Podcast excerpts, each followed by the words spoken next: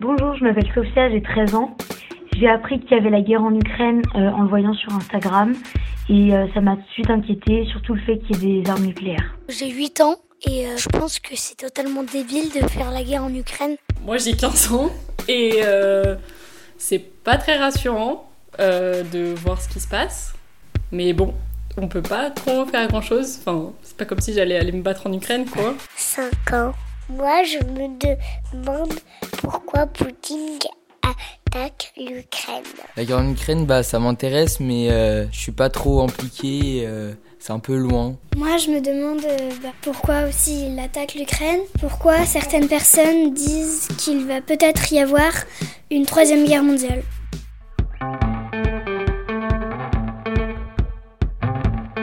On ne pensait pas avoir à préparer un podcast sur le sujet, mais nos enfants sont de nouveau confrontés à une bien triste réalité. Même si on leur dit que l'Ukraine c'est loin de la maison, il n'en demeure pas moins que l'actualité peut susciter de fortes angoisses chez nos petits et même nos ados. Impossible de passer à côté, et d'ailleurs, faut-il préserver nos enfants en passant le sujet sous silence?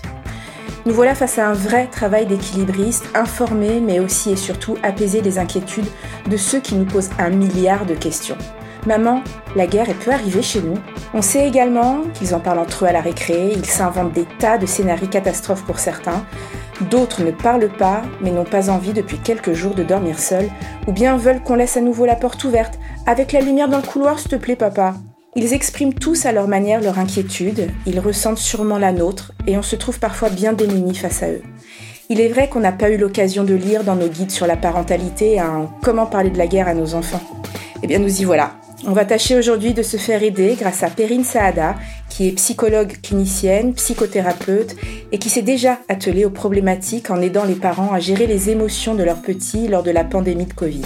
Elle va pouvoir répondre à nos questions afin que nous répondions, nous, à celles de nos enfants, tout en les rassurant.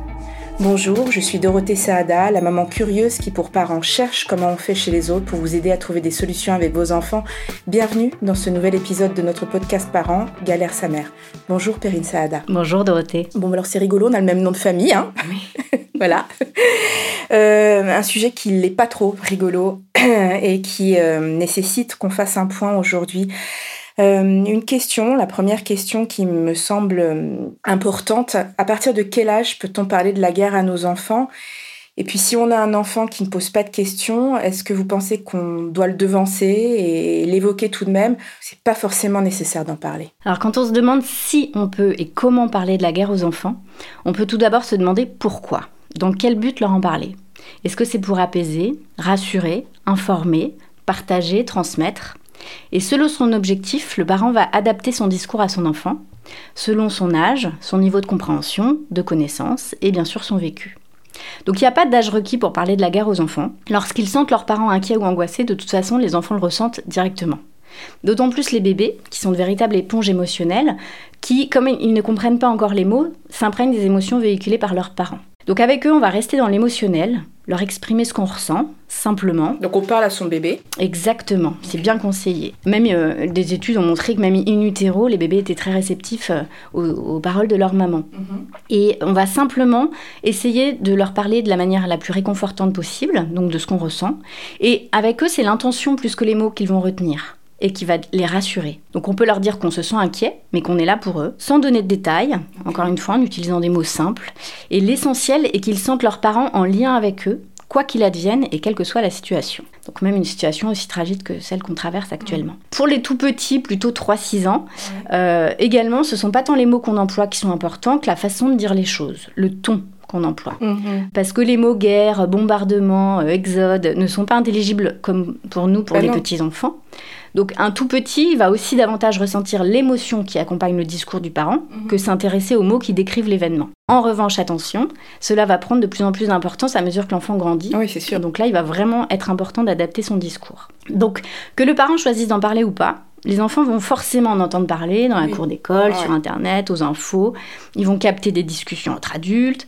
Donc, si le parent n'en parle pas, l'enfant n'aura pas les clés pour décrypter les événements et ne sera pas rassuré par ses principales figures d'attachement, à savoir ses figures parentales, ses parents. Donc, donc on devance quand même son enfant parce que il vaut mieux que nous, on en ait parlé avant, plutôt qu'il revienne à la maison avec ce qu'il a entendu à l'école. Oui, ce qui arrivera de toute façon inévitablement, mais c'est vrai que c'est mieux d'en parler. Alors, si jamais on n'en parle pas, du coup, ça peut générer chez lui de la peur et de l'angoisse. Mm. Parce que le risque, c'est que si le parent n'en parle pas, les enfants croient que ça n'existe pas. Pas pour de vrai, alors qu'ils l'ont entendu ailleurs, ou que ça n'est pas important et que les adultes s'en moquent. J'ai une petite anecdote sur le sujet, justement. Mon enfant de, de 8 ans, on, a pris le parti d'en parler, mais assez peu finalement, et de manière, on essaye le, mieux possible et réconfortante. Mais euh, lui était très angoissé parce qu'il pensait que d'en parler peu, c'était lui cacher finalement des choses. Et donc, il était très effrayé du fait qu'on n'en parle pas suffisamment. Donc là, ça a eu l'effet inverse. Oui. Donc euh, le problème aussi de ne pas en parler, c'est qu'il peut se créer un décalage entre ce qu'il entend de la maison et le silence à la maison. C'est ce qui s'est passé pour votre enfant. Et ce décalage peut être déstabilisant, voire insécurisant pour lui, effectivement. Donc c'est intéressant parce que là, il est venu vous chercher. euh. Donc il faut lui en parler en essayant de lui faire comprendre que même si la situation est grave, Mhm. des adultes, à commencer par ses parents, sont là pour le protéger. Ouais. Donc le fait de parler des choses représente un véritable facteur de protection pour l'enfant. Mhm. C'est-à-dire que cela va favoriser son bien-être. Il faut savoir que pour bien se développer psychiquement, et d'ailleurs physiquement aussi, l'enfant a besoin d'amour et de bienveillance, mais il a également besoin de se sentir en sécurité et protégé. Mm. Donc cela va agir comme un facteur de protection qui va l'aider à aller bien, à bien grandir, même encore une fois dans les situations les plus difficiles, et ça va éloigner les angoisses et les traumas. Alors que, à l'inverse, et on croit souvent le contraire en tant que parent, Mm. spontanément, euh, le déni, les secrets, les tabous représentent beaucoup plus de facteurs de risque pour son développement psychique, euh, parce qu'ils vont être susceptibles de fragiliser l'enfant, de lui créer des angoisses, voire des traumas. On aurait tendance à se dire, bah mon enfant, il est petit, il, euh, il vit cette période euh, innocente de, de, de, de l'enfance, on a envie de le protéger, et finalement le mettre dans une bulle et le protéger n'est pas la bonne solution. Alors, lorsque l'enfant l'évoque, comment on réagit? Donc, quel que soit son âge, il faut répondre à ses inquiétudes. C'est essentiel. Il faut être attentif à ses questions et surtout lui consacrer le temps nécessaire pour en parler. Mais genre on bazarde pas, Non, euh, ou on ne dit pas non plus. euh, euh, Est-ce qu'on peut répondre? Ça, c'est une question aussi intéressante. Est-ce que je peux répondre à mon enfant parce que je sais pas encore comment lui répondre? Ta question est intéressante, mais j'y répondrai plus tard, le temps que nous on réfléchisse quand même d'en parler. Exactement. Si le parent ne se sent pas prêt et dispo, euh, encore une fois, euh, psychiquement, parce qu'il n'est pas prêt à en parler, ou physiquement, parce qu'il faut qu'il finisse la vaisselle ou quelque chose comme ça, il est très important que d'abord il valide. Comme vous avez dit, euh, la question de l'enfant, en disant ta question est importante, euh, dis donc tu es grande, te la poser, euh, c'est formidable, mais je te propose qu'on en reparle à un autre moment ensemble, où vraiment tous les deux on pourra en parler, et tu pourras me dire tout ce qui te traverse, et moi je pourrais être à ton écoute, etc. Donc différer le moment. On a le temps de, Voilà, de nous on a le temps de se préparer. Et être attentif et réceptif quand même au moment où il ressent le besoin d'en parler. Moi, je sais que j'ai beaucoup de patients qui me disent, donc de patients parents, que leur enfant leur parle souvent de choses très intimes et de confidences au moment du coucher. Oui. Et c'est vrai qu'on a tendance en tant que parent quand même à dire, écoute, là c'est l'heure de dormir, donc on en parlera demain. Bah oui. Donc là, je reviens un peu sur ce que je vous disais à l'instant, où euh, il faut pas quand même laisser l'angoisse S'installer. s'installer surtout avant de dormir chez l'enfant, mais en même temps, il ne faut pas lui générer de nouvelles angoisses avec lesquelles il va se retrouver tout seul la nuit. Donc c'est un équilibre très compliqué à trouver, euh, d'essayer de lui en dire peu, pas des choses angoissantes, mais encore une fois, d'être vraiment plus dans euh, le fait de valider, de légitimer son inquiétude, mais en le rassurant. Oui, mais c'est vrai qu'on a tendance à se dire pourquoi est-ce qu'il se pose toujours les questions importantes au moment où on doit les coucher Euh, Nous, on, on- voilà, on se dit oh non mais c'est parce qu'il a pas envie de s'endormir maintenant, il va reculer, reculer, reculer. Mais la question fondamentale, on l'a toujours avant de dormir. Mais parce que je pense que à la fois, lui, il est la journée dans le flux de ses activités, de ses réflexions, de ses, de ses interactions, tout va très vite. Euh, donc il n'a pas du tout le temps Ouais. de- d'accueillir euh, à la fois ses réflexions et ses émotions. Et puis c'est quand même un moment privilégié avec le parent. Le parent le couche, il sait qu'il est en tête à tête et que là, son parent va pas lui dire euh, Bah, j'ai un truc à faire. Le moment du coucher est quand même, surtout pour les plus jeunes, assez important. Donc euh, il sait qu'il a son parent sous la main, il va pas laisser passer l'occasion. Alors du coup, euh, on, on disait, est-ce qu'on est-ce qu'on on, on doit se préparer? Est-ce qu'on doit choisir nos mots?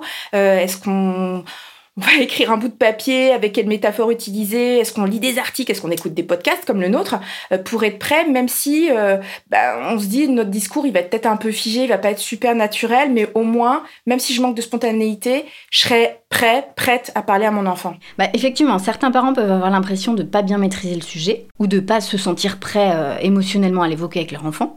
Dans ce cas, ils peuvent effectivement s'informer en amont, se documenter, mais attention quand même à la condition qu'ils digèrent ces informations. Le parent. Voilà, exactement, et qu'il les transmette à sa façon à son enfant. Ouais, que ça fasse pas copier-coller. Exactement. Sinon, déjà, il risque d'y avoir un décalage entre les propos et les émotions du parent. Bien sûr. Et encore une fois, ça peut perturber, voire inquiéter l'enfant. Donc, à part pour les plus grands, il ne s'agit pas de faire un cours sur la guerre à son enfant. Donc, il est judicieux de partir de ce que dit l'enfant, toujours. Le questionner sur le sens des mots qu'il emploie, pour l'aider d'ailleurs lui à développer, à structurer sa pensée. Par exemple, un plus jeune, on pourrait lui dire bah, c'est quoi méchant pour toi? Parce qu'il a entendu parler que dire que Poutine était méchant, donc c'est quoi méchant pour toi? Et puis on peut exprimer l'idée que ceux qui sont méchants peuvent aussi diriger un pays, parce que là ça existe. Mais pour lui, un méchant qui dirige un pays, euh, comme il manque un peu de, de cours d'histoire, c'est compliqué. Et pour les plus grands, on peut remplacer le mot méchant par des termes plus adéquats. Encore une fois, il faut pas que ce soit cru. C'est-à-dire euh, Pas des termes vraiment euh, qui peuvent le choquer, Mhm. comme il y a eu pu avoir justement pour les attentats où on entendait parler de décapitation. Si ça vient de, de l'enfant, pour les 3-6 ans à peu près, encore une fois, pourquoi pas, mais si ça vient pas, faut pas lui, lui parler de ce mot. D'accord. Donc pas des termes crus, mais surtout des termes concrets, factuels et précis, parce que ce sont eux qui vont rassurer. Ça aussi, on a tendance à se dire préservons notre tout petit, mais il faut pas hésiter à expliquer au tout petit la gravité de la situation avec des mots simples et accessibles. Par exemple, euh, habituellement, quand on n'est pas d'accord, eh ben on discute.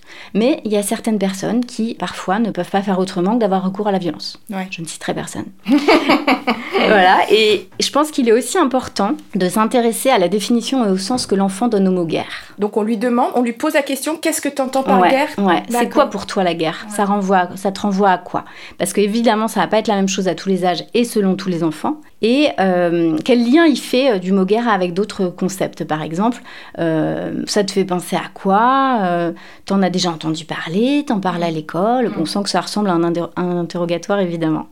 Voilà, donc faut veiller à choisir ses mots, mais sans être encore une fois trop policé, et plutôt à veiller à exprimer son inquiétude que sa peur. C'est plus adéquat de dire à son enfant je suis inquiet euh, que j'ai peur. Parce qu'il aura peut-être plus tendance à paniquer s'il se dit ah mon parent a peur, donc je ne suis pas protégée. Alors que l'inquiétude, c'est un sentiment qui est plutôt assez légitime à ressentir. La peur aussi, mais selon l'âge de l'enfant, il faut veiller à l'exprimer avec... euh, et ce n'est pas pour vous euh, minimiser que de dire à un enfant je suis inquiet, mais, mais pas parler de peur. On n'est pas à minimiser le sujet. Non. Euh, parce que d'ailleurs, est-ce que, ce serait une solution pour les plus petits De juste leur dire, euh, parce qu'on les voit inquiets, oh, tu sais, c'est très très loin, ne te préoccupe pas de ça. euh, ce serait une solution?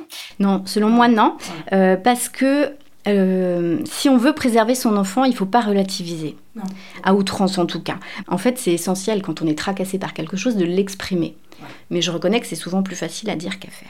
Donc effectivement, contrairement à ce qu'on pourrait penser, ne rien dire en pensant épargner son enfant serait une erreur. Bon, c'est une erreur. Ok, Parce donc ça. une fois, il entend tout. euh, Mais on est d'accord qu'il faut pas tout dire, selon l'âge de l'enfant.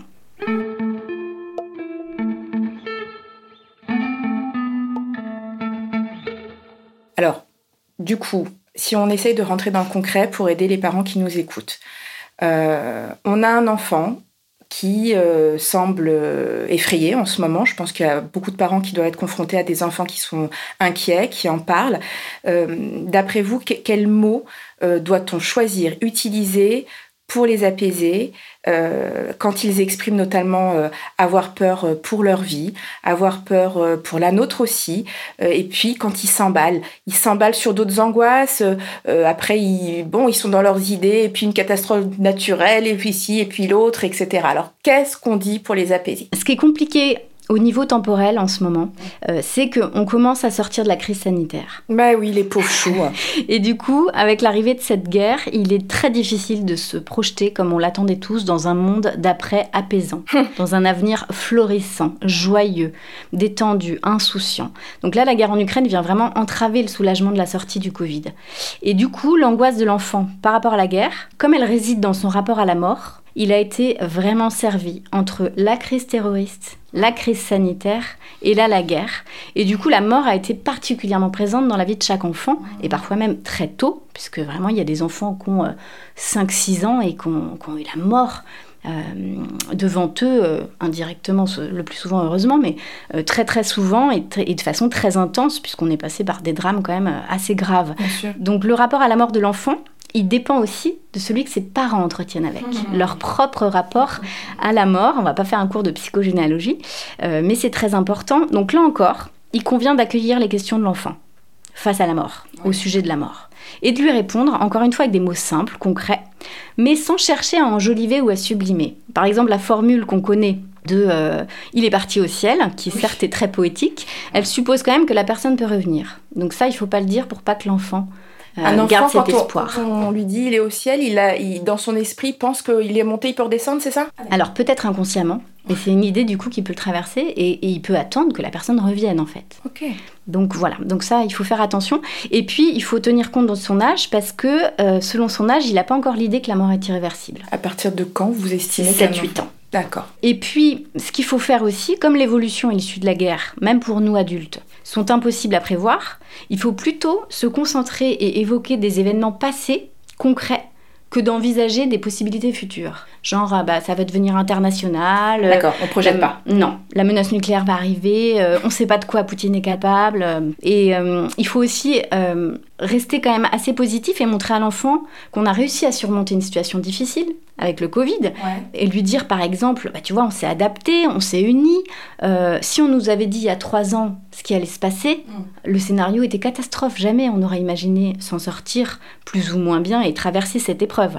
Donc là, face à un enfant vraiment inquiet, voire terrorisé, euh, il faut quand même, pas enjoliver, sublimer, mais, mais quand même lui apporter des éléments qui vont le rassurer, éviter les scénarios catastrophes, se limiter à ses questions et ne pas se projeter, comme je le disais, dans des situations imaginées ou dystopiques.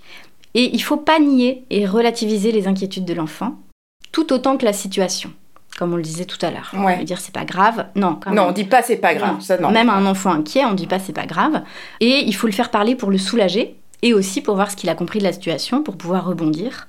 Euh, donc toujours légitimer son angoisse, parce que c'est pas ça qui va l'enfermer dedans. Au contraire, c'est ça qui va l'aider à la dépasser. Donc on lui dit quoi J'entends ton angoisse, j'entends ta peur, j'entends ton inquiétude. Et après, bah après on essaye d'enchaîner sur euh, trouver des exemples concrets. Tout à fait concrets et puis surtout le rassurer en lui disant, tu sais, euh, il y a des adultes qui sont là pour s'occuper de ce genre de choses et il faut que tu leur fasses confiance. Mm. Euh, de toute façon, si une catastrophe arrivait, euh, il y aurait des choses qui seraient mises en place, qui seraient organisées et on ne serait pas livré à nous-mêmes.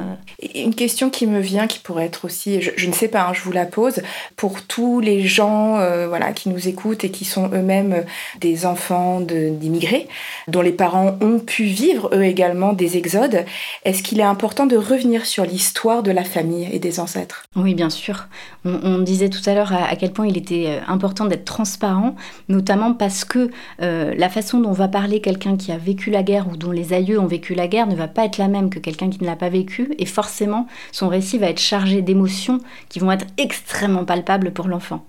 Euh, donc il est important de lui en parler. Encore une fois, si on sent qu'on est dépassé, on peut différer le moment et lui dire écoute, encore une fois, je vais, c'est très important ce que tu me poses comme question. J'ai très envie d'en parler avec toi et d'échanger là-dessus, euh, mais je te propose qu'on le fasse à tel ou tel moment.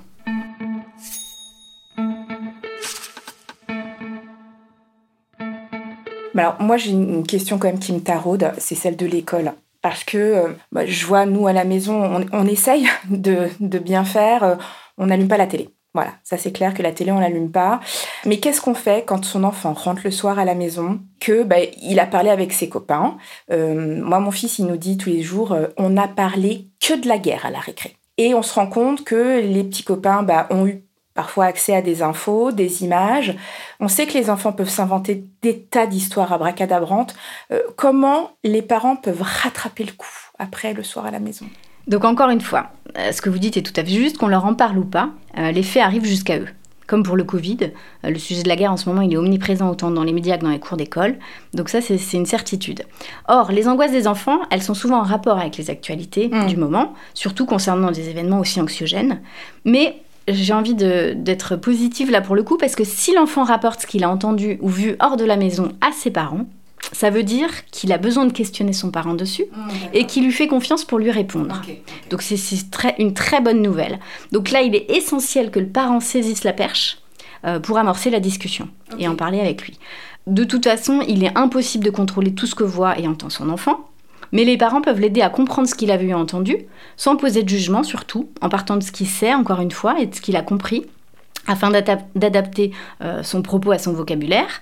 Et du coup, il faut aussi lui, lui préciser que les images ou les déclarations qu'il a entendues ou vues sont souvent sorties de leur contexte, qu'elles représentent qu'une partie de la réalité, parfois la plus choquante, faut pas se cacher, on nous montre quand même le plus cru, mais pas la plus utile pour comprendre l'événement. Mmh. Ça, c'est important de le dire surtout aux, ados. Ouais, bah justement, parlons-en des ados. Euh, moi, j'en ai un aussi à la maison. Je trouve qu'il y a deux problématiques aujourd'hui avec les ados. Bah, il y a celle qui soit euh, tout le temps le nez fourré dans leur smartphone qu'ils aient accès à tout et n'importe quoi. On parle beaucoup des fake news. Ça, c'est ma, première question. Je ne sais pas ce que voit mon enfant, quel discours je dois lui tenir euh, par rapport à ce qu'il peut, à ce qu'il peut voir. Et puis l'autre question, donc je suis désolée, j'ai deux questions en une, mais quand on a un ado qui est voilà avec ses, écouteurs dans les oreilles et on a l'impression que ça lui passe au-dessus de la tête et qu'on essaye d'en parler avec lui et qui me dit oh, ouais, moi je m'en fiche pas mal, c'est loin, c'est pas ma vie deux, questions un peu opposées, mais c'est pour voilà, cerner un petit peu comment en parler aux ados. Et ce sont deux questions tout à fait pertinentes parce que les ados, c'est vraiment un cas particulier ah, bah qui est assez délicat.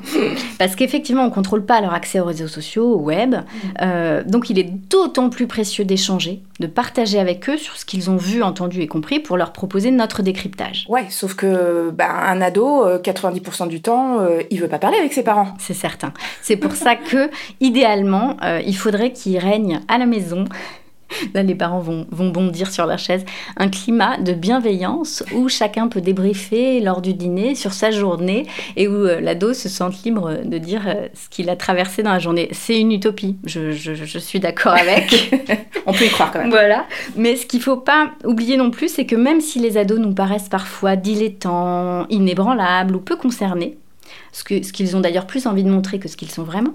Euh, ils ont aussi besoin d'être rassurés. Il ne faut pas oublier que euh, c'était nos petits bébés, les ados. Il n'y a pas longtemps. Voilà, et qu'en eux reste un grand enfant, euh, même s'il a envie de grandir vite, et que là encore, on les rassure, enfin on les rassure, on parle de la guerre plutôt avec eux, encore une fois, avec des faits concrets, mais là on peut utiliser des arguments plus précis, inscrits dans l'histoire, la situation géopolitique, les règles de la guerre. Il ne faut pas hésiter à, parler des enjeux, des différentes organisations internationales. Ça, ils vont apprécier aussi qu'on leur parle un peu comme à des adultes.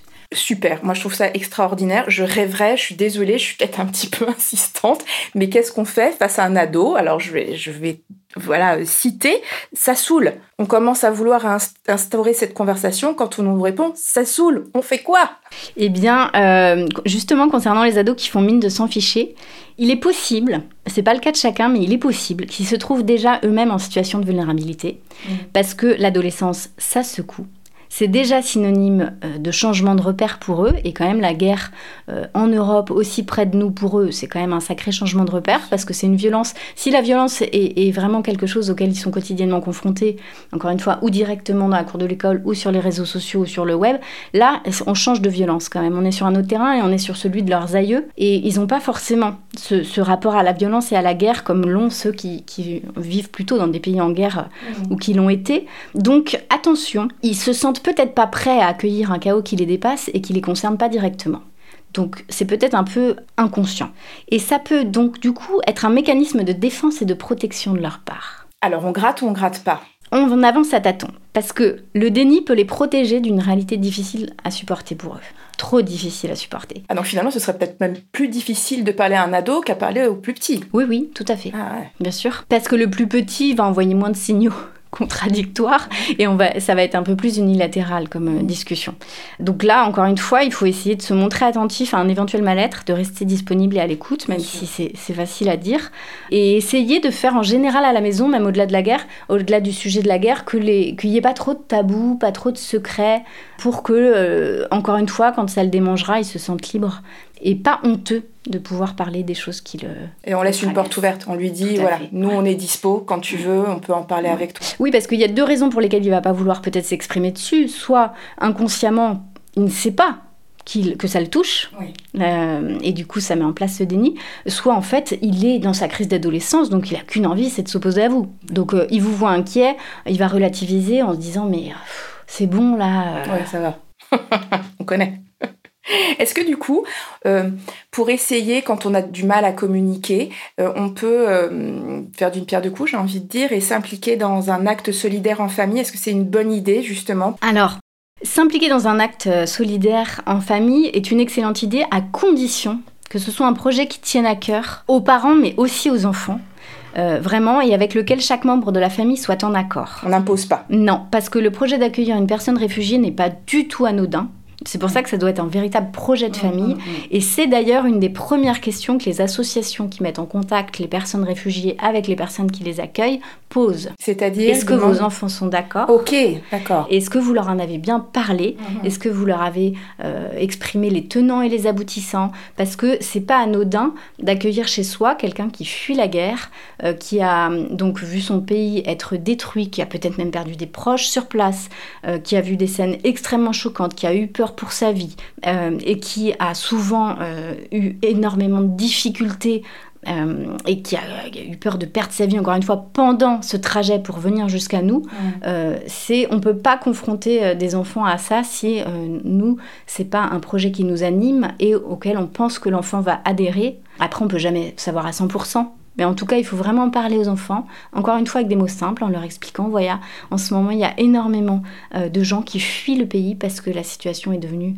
euh, trop dangereuse pour eux, ils sont plus en sécurité. Donc euh, ils, sont accueillis dans les différents pays limitrophes et, et nous, on voulait vous proposer d'en accueillir un chez nous en lui proposant cet espace pour lui pendant un temps pendant le temps dont il en aura besoin avant de trouver un autre logement.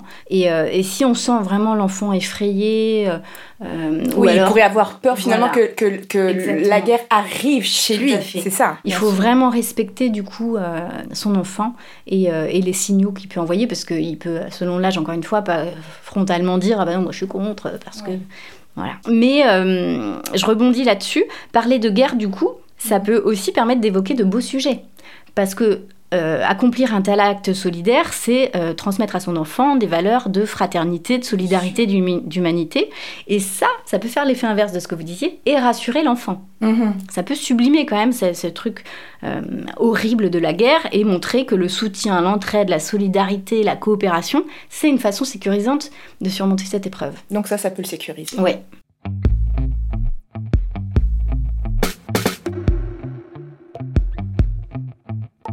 J'ai une dernière question, euh, Perrine, euh, qui me semble assez essentielle. Si on n'arrive pas à en parler, ça peut arriver, on n'y arrive pas. Voilà, on n'y arrive pas parce que, euh, nous-mêmes, on, on, peut être très angoissé, très inquiet par la situation et qu'on a peur, on le sait, vous l'avez dit au départ, que les petits sont des éponges, on a peur de le transmettre à nos enfants qu'est-ce qu'on fait? Qu'est-ce qu'on fait quand on se dit non mais en fait je vais jamais y arriver? C'est tout à fait légitime Dorothée. Évidemment, comme on le disait, ce drame il fait écho à chacun. Mm. En fonction de sa propre histoire, de celle de nos aïeux. Donc déjà, c'est une très bonne chose d'identifier qu'on se sent pas d'en parler. Parce que ça veut dire qu'on a le souci de préserver son enfant de notre propre angoisse. Et ça, qu'il s'agisse de la guerre ou d'autre chose, c'est indispensable pour le bon développement de l'enfant. Mais il peut être aussi important d'exprimer son inquiétude à son enfant encore une fois, si on la ressent, euh, la nommer. Et le fait de la nommer, elle ne sera pas anxiogène, encore une fois. Sauf si on est vraiment dépassé et que soi-même, on, se sent mal. Mm. Et qu'on n'arrive pas à gérer. Là, il faut pas. Mais ça peut avoir un bon effet aussi d'exprimer son inquiétude, parce que si l'enfant, il sent son parent sincère, ça va l'inciter à l'être aussi. Donc à s'ouvrir, à se livrer, à se confier. Et surtout, ça va légitimer son inquiétude à lui. Parce que l'enfant, il agit en miroir, on est d'accord pour le meilleur et pour le pire. Mm. Euh, mais il faut évidemment quand même veiller à pas se laisser submerger par notre propre émotion et pas lui communiquer sans la maîtriser pour qu'elle ne soit pas anxiogène pour lui. Donc on peut encore une fois euh, soit différer le moment, soit si vraiment on se sent pas, passer la main à l'autre parent ou à un grand-parent ou à un oncle, une tante, euh, etc. On se fait aider. Tout à fait, faut pas avoir honte de ça. Et, je voudrais quand même euh, répondre en un second temps à votre question en disant que euh, de toute façon, sur ces sujets, sur des sujets aussi graves qui nous-mêmes nous bouleversent, euh, il faut pas essayer d'être le parent de l'année. C'est impossible. Donc, je le dis à tous les parents, déculpabilisez. Il est impossible d'apporter des réponses sur mesure à des questions si graves. Bien sûr. Euh, il faut essayer de s'adapter à son enfant, mais en fait, même si on n'a pas les bons mots, si on n'a pas la bonne attitude, parce que bah, finalement on est trop stressé et que notre voix tremblote ou qu'on éclate en sanglots, et bah c'est pas grave. Parce que ce qui est important pour l'enfant, malgré tout, c'est qu'on soit là. Et il n'y a que ça qui est important. Et si on se trompe, si on se prend les pieds euh, complètement et, et qu'on et qu'on a l'impression vraiment de pas du tout avoir assuré, euh, c'est pas grave. Et on peut aussi euh, toujours rétablir le tir, rectifier le tir en disant après à son enfant bon bah tu vois moi-même là j'ai été un peu submergée par mon Mmh, émotion mmh. euh, parce que c'est grave mais euh, mais je suis là pour toi et c'est ça le plus important. Merci beaucoup, Perrine Saada. Merci Dorothée. Bah, vous avez entendu, voilà, euh, on déculpabilise encore une fois, je pense que c'est le maître mot de notre podcast. Et puis le plus important, bah, c'est qu'on soit là. Et puis après, on, on fait comme on peut, mais tout ce qu'on fait, bah, ça reste bien. Retrouvez sur le site parents.fr tous nos témoignages et nos articles sur ce sujet. Vous pouvez nous écouter sur Spotify, Deezer, SoundCloud et toutes les plateformes de podcast. Et tous les premiers samedis du mois, vous retrouvez notre nouvel épisode de Galère sa mère. Si vous avez envie qu'on aborde un thème qui vous tient à cœur, mettez-nous vite 5 étoiles et envoyez-nous vos suggestions en commentaire. Je suis Dorothée Saada et je vous ai présenté ce podcast réalisé par Nicolas Jean et co-réalisé par Catherine Akouboisiz. À très vite pour le prochain épisode de Galère sa mère.